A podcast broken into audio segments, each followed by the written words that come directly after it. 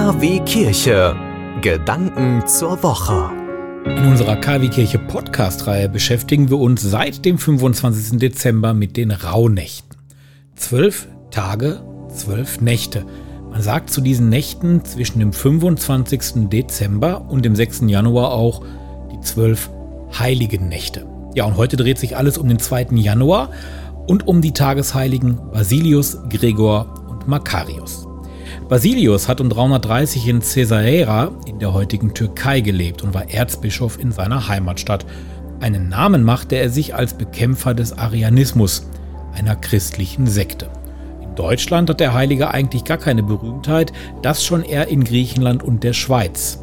In Griechenland bekommen die Kinder am 2. Januar sehr oft Geschenke, ja und in der Schweiz begeht man den sogenannten Berchtolztag.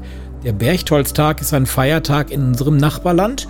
Das Besondere allerdings, Arbeitnehmer, die an diesem Tag frei haben wollen, die müssen sich einen Urlaubstag nehmen, obwohl es ein Feiertag ist. Wie kam das? Ja, dieser äh, Feiertag in Anführungsstrichen, der dient als zusätzlicher Ruhetag nach dem Feiertag 1. Januar, also dem Neujahrstag. Entstanden ist dieser Feiertag aufgrund der Reformation. Die Reformation hat nämlich dafür gesorgt, dass in der Schweiz der Dreikönigstag als Feiertag gestrichen wurde. Ja, und die Schweizer, die wollten einen weiteren Tag haben für eben diesen ersatzlos gestrichenen Feiertag. Und somit kam man auf den 2. Januar als verlängerte Ruhephase.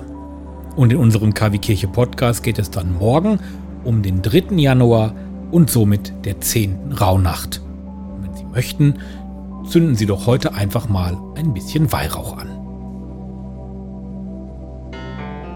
Die Recklinghausen Bibel. 300 Stimmen aus dem Kreis Recklinghausen haben die vier Evangelien des Neuen Testaments eingesprochen. Lukas, Matthäus, Markus, Johannes.